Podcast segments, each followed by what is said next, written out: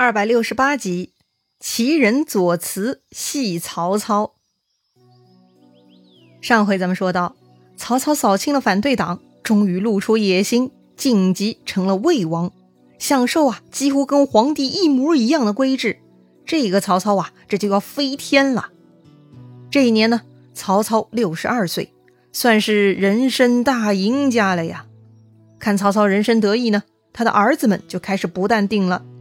本来嘛，哪怕是当年的袁绍、刘表他们那个级别，儿子们都要争夺继承权的。更何况如今曹操已经成为魏王，那更是牛的不要不要的爵位了。曹操的儿子们自然是要争夺继承权的。那一般的继承顺序都是立嫡立长的，也就是说嫡长子最有优先的继承权。但是曹操的嫡长子曹昂，在当年曹操讨伐张绣的宛城之战时，已经丧命了，所以呢，曹操这边的第一继承人已经不存在了。嫡长子没有的话呢，接着就轮到嫡夫人的其他儿子了嘛。但咱们前面说过，曹操的嫡夫人是丁夫人，这个丁夫人没有生育，就连曹昂也是过继给丁夫人的。当年曹昂是被曹操贪恋美色给害死的，所以丁夫人对此啊耿耿于怀。从那以后，丁夫人就跟曹操关系破裂了。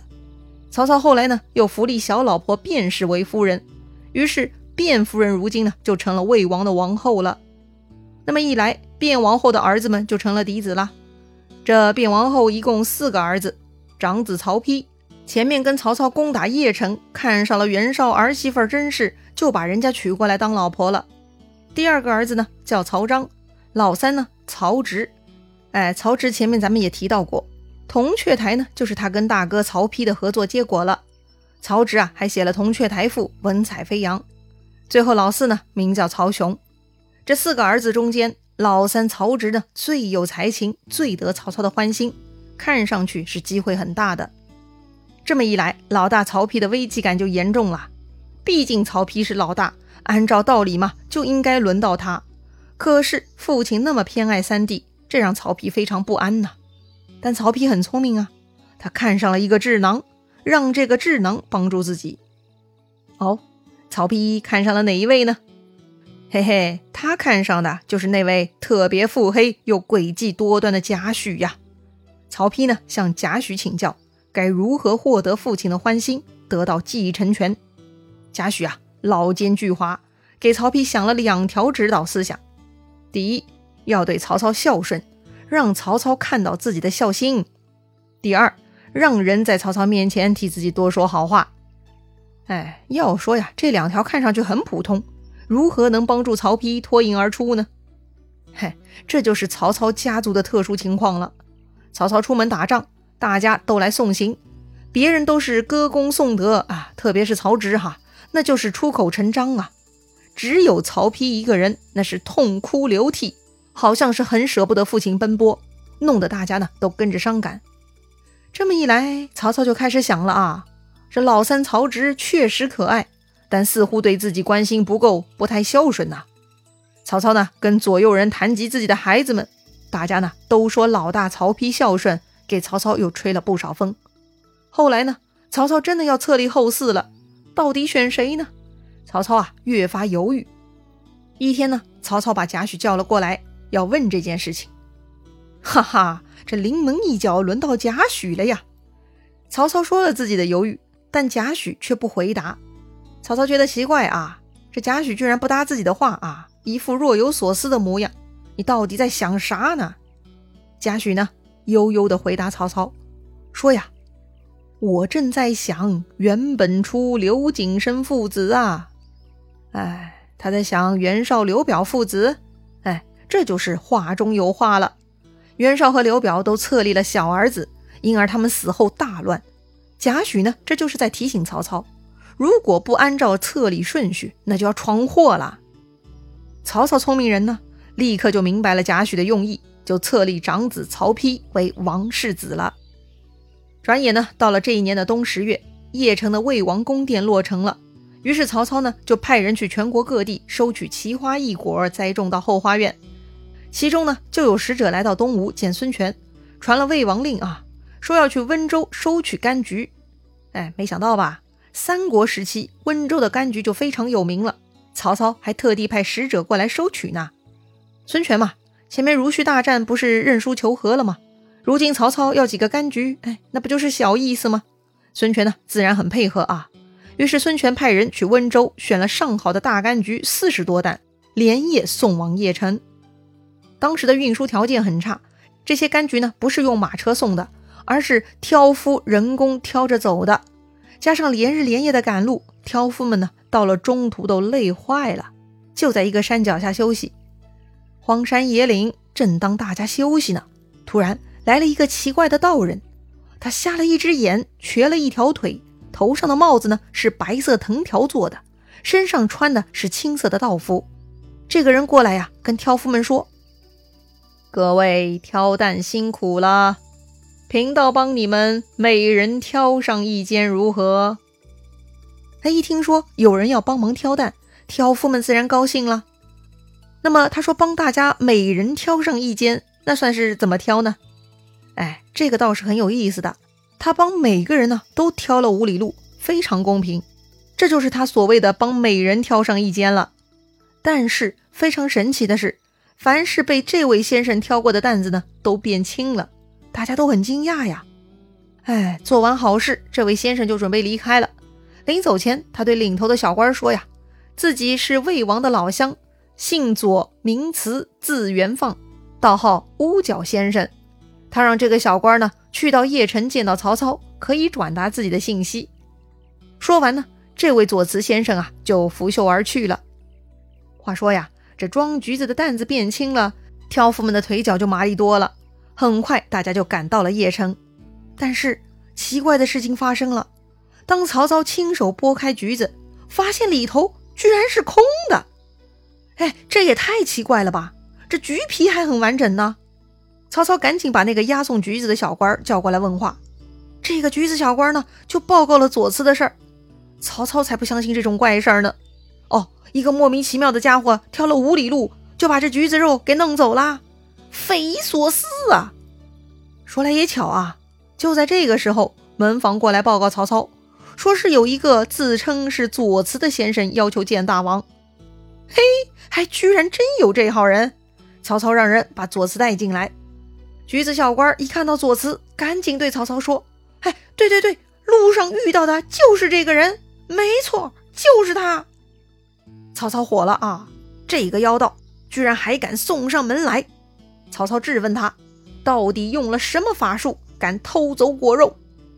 左慈呢，看曹操愤怒的样子啊，说呀：“哎，怎么会有这种事儿呢？”一边说呢，一边他不慌不忙地拿起旁边的几个橘子，哈。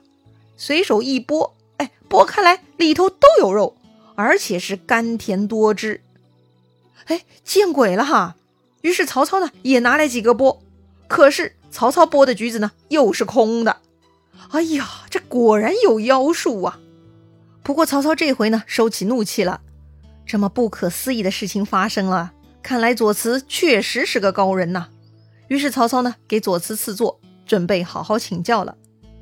啊，看来曹操是被自己的法术镇住了呀。那么左慈就不客气了啊。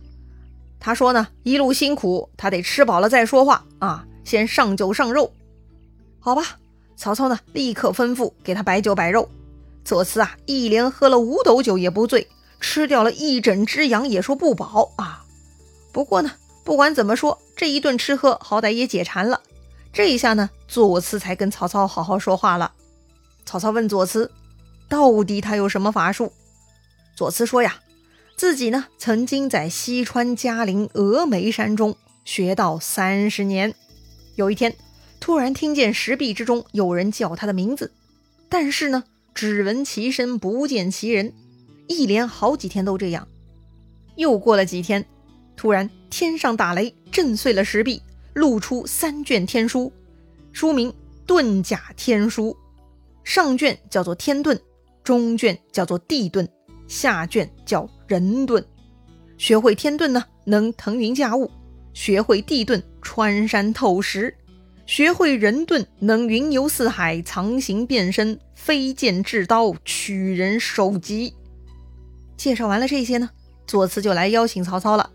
左慈说呀：“大王位极人臣，何不退步，跟贫道往峨眉山中修行？